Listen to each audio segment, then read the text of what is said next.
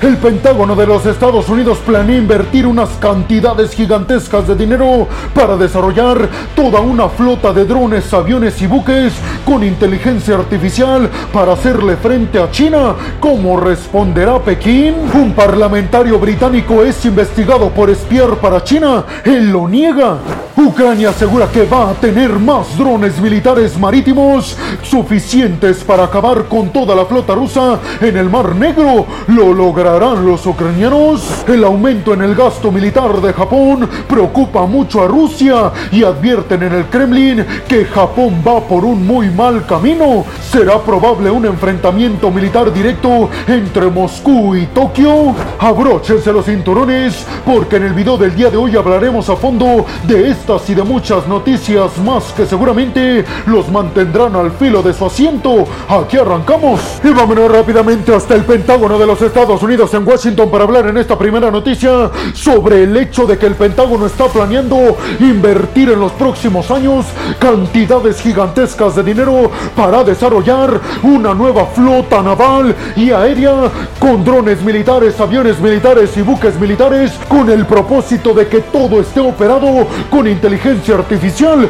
Todo esto con el objetivo de superar a China en cuestiones tecnológicas militares. The Wall Street Journal, el periódico de los Estados Unidos, aseguró que el Pentágono tiene en la mira alejarse en cuanto a tecnología militar de China. Todo esto para evitar que Pekín pueda hacerle frente militarmente a Estados Unidos. Les recuerdo que en un informe que realizó el Pentágono de los Estados Unidos se especificó que China está a punto de hacerse con el control de nuevos submarinos nucleares capaces de disparar misiles balísticos cargados con ojivas nucleares. Además, en el informe se especificó que China ya llegó a las 500 ojivas nucleares listas para ser utilizadas, pero además se especifica también que China podría llegar a las mil ojivas nucleares total y absolutamente listas para ser utilizadas en el año del 2030, cinco años antes de la fecha que estaba prevista. El Pentágono además confirmó que si Estados Unidos quiere hacerle frente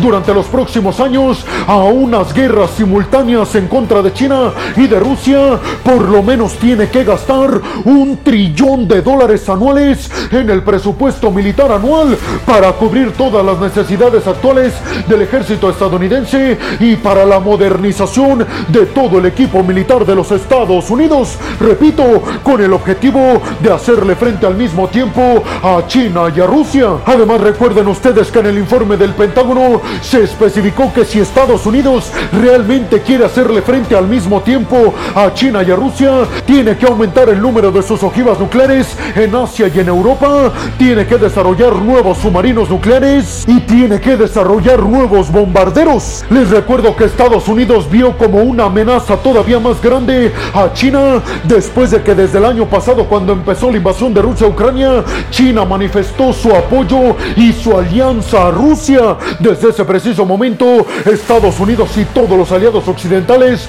pusieron a China en el mismo saco que Rusia. Pero sobre todo, toda esta amenaza que representa China para los aliados estadounidenses ha incrementado después de las tensiones entre Filipinas y China en el mar de la China Meridional. Y recuerden que Filipinas es uno de los principales aliados de los Estados Unidos, sobre todo para hacerle frente a una invasión por parte de China a la isla taiwanesa. Y recuerden que precisamente para atender esta problemática en Washington han estado desarrollando nuevas alianzas, sobre todo en la región del Indo-Pacífico. Aquí les voy a nombrar varias de ellas, pero también varios acuerdos. Hay que decir que las alianzas regionales que ha estado tejiendo Estados Unidos en la región del Indo-Pacífico tienen que ver con el acuerdo AUKUS que está conformado por Australia, Reino Unido y Estados Unidos para desarrollar una nueva clase de submarinos nucleares, pero además está el acuerdo de Quad que incorpora a la India, Japón,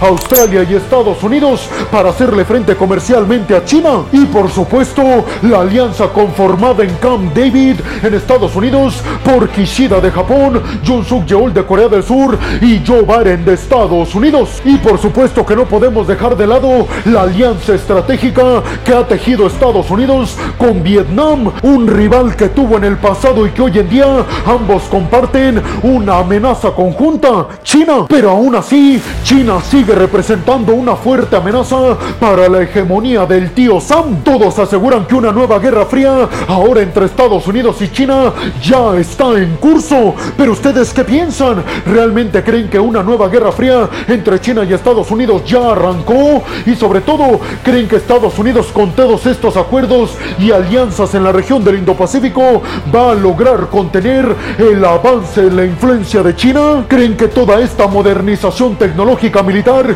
que pretende realizar el Pentágono en los próximos años será suficiente para ganarle la competencia tecnológica y militar a Pekín? Y vámonos rápidamente hasta Londres para hablar de que el Parlamento británico está en alerta máxima. Y es que en esta segunda noticia vamos a abordar el tema de que presuntamente un parlamentario británico está siendo acusado de espiar a favor de China y en contra del Reino Unido. Sin embargo, el acusado que no ha sido revelado su nombre ha dicho que es completa y absolutamente inocente de estas acusaciones. Ha dicho que por supuesto que tiene mucha cercanía con China porque una de sus responsabilidades trabajando como parlamentario del Reino Unido es vincularse de forma cuidadosa con China, pero que él para nada atiende a los intereses del gigante asiático. Hay que decir que la Policía Metropolitana de Londres informó que habían sido arrestados dos personajes parlamentarios en el Reino Unido que presuntamente están espiando a favor de China y en contra de los propios intereses británicos. Uno de ellos fue identificado como alguien que trabajaba como investigador en el Parlamento. Por su parte, el líder de la oposición británica, Keir Starmer, calificó este hecho como una grave violentación por parte de China en contra del Reino Unido y aseguró este líder político británico que esto solamente confirma la necesidad del Reino Unido de desacoplarse lo más rápido posible de toda la dependencia que tienen de cualquier ámbito comercial de China. Ambos sospechosos que fueron arrestados ya fueron liberados y puestos en libertad condicional, pero se espera que enfrenten un juicio en los próximos días. Hay que decir que este tipo de incidentes afectan aún más las de por sí malas y tensas relaciones que actualmente existen entre Londres y Pekín. El primer ministro británico Rishi Sunak aseguró que llamó vía telefónica a Wang Yi, el ministro de Asuntos Exteriores de China,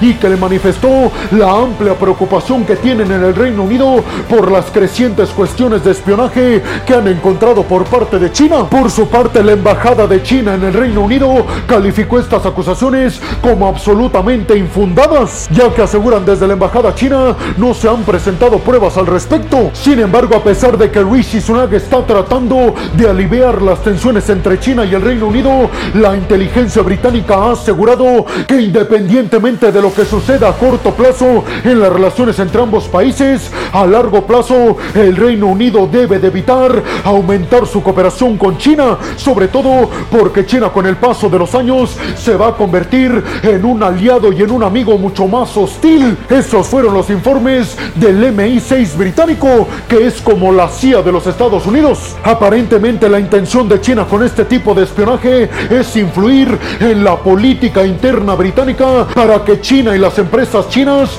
tengan mayor acceso al mercado británico. Sin embargo, los británicos están en búsqueda de no desacoplarse tan rápido de China, porque eso obviamente provocaría el colapso de la economía británica. Quieren desacoplarse de forma paulatina y no tan acelerada. Rishi Sunak dijo que le dejó bien en claro estas advertencias al principal diplomático de asuntos exteriores de China, Wang Yi, durante su llamada telefónica. Pero ustedes qué piensan? ¿Realmente consideran que China está tratando de influir en la política interna británica? Y sobre todo, ¿creen que el Reino Unido pueda desacoplarse de la economía de China? Sobre todo ahora que están pasando por una crisis fuertísima después del Brexit que confirmó su salida del bloque de la Unión Europea. Y vámonos rápidamente hasta Kiev, en la capital ucraniana, para hablar en esta tercera noticia sobre los planes que tienen los militares ucranianos para aumentar las tensiones y los ataques en contra de la flota naval de Rusia en el Mar Negro, que está estacionada en Sebastopol, en Crimea. Todo esto tiene que ver con que desde Ucrania, el ministro de Transformación Digital y Militar de Ucrania, Mikhailo Federov, aseguró que Ucrania está aumentando la producción de drones militares marítimos. Todo esto para lograr acabar con toda la flota naval rusa en el Mar Negro, que recuérdenlo, está estacionada en Sebastopol, en Crimea. Y recuerden también que Rusia controla ilegalmente la península de Crimea desde el año del 2014. Federov aseguró que con el paso de los días va a haber más drones militares marítimos de Ucrania y también van a haber menos buques de la flota naval de Rusia en el Mar Negro porque serán acabados. Hay que decir que los ucranianos han venido aumentando con éxito los ataques en contra de varios buques y sobre todo en contra de un submarino ruso precisamente que estaba estacionado en la península de Crimea en su base en Sebastopol. No es un secreto que los ucranianos están tratando de buscar la mejor estrategia para recuperar la península de Crimea y aparentemente la mejor estrategia es expulsar a toda la flota naval de Rusia que está estacionada en Crimea. La pregunta aquí es si realmente van a poder o no. Recuerden también que la propia Rusia ha reconocido ataques masivos con drones militares marítimos en contra de varios buques de su flota naval en Crimea y por esta razón inclusive Rusia ha dicho que va a mover un poco de su flota naval hacia Georgia. Escuchen bien esto porque Zelensky ha reiterado que en comparación con el año del 2022 Ucrania en este año ha aumentado al 100% su producción de poderío militar específicamente en drones militares aéreos y drones militares marítimos. Muchos aseguran que los drones le están causando un fuertísimo dolor de cabeza a las fuerzas militares rusas que están actualmente en el este y en el sur de Ucrania, pero también a las fuerzas que están defendiendo sus posiciones en la península de Crimea. Además, Ucrania está tratando de potencializar la fabricación de sus drones militares marítimos y aéreos con inteligencia artificial.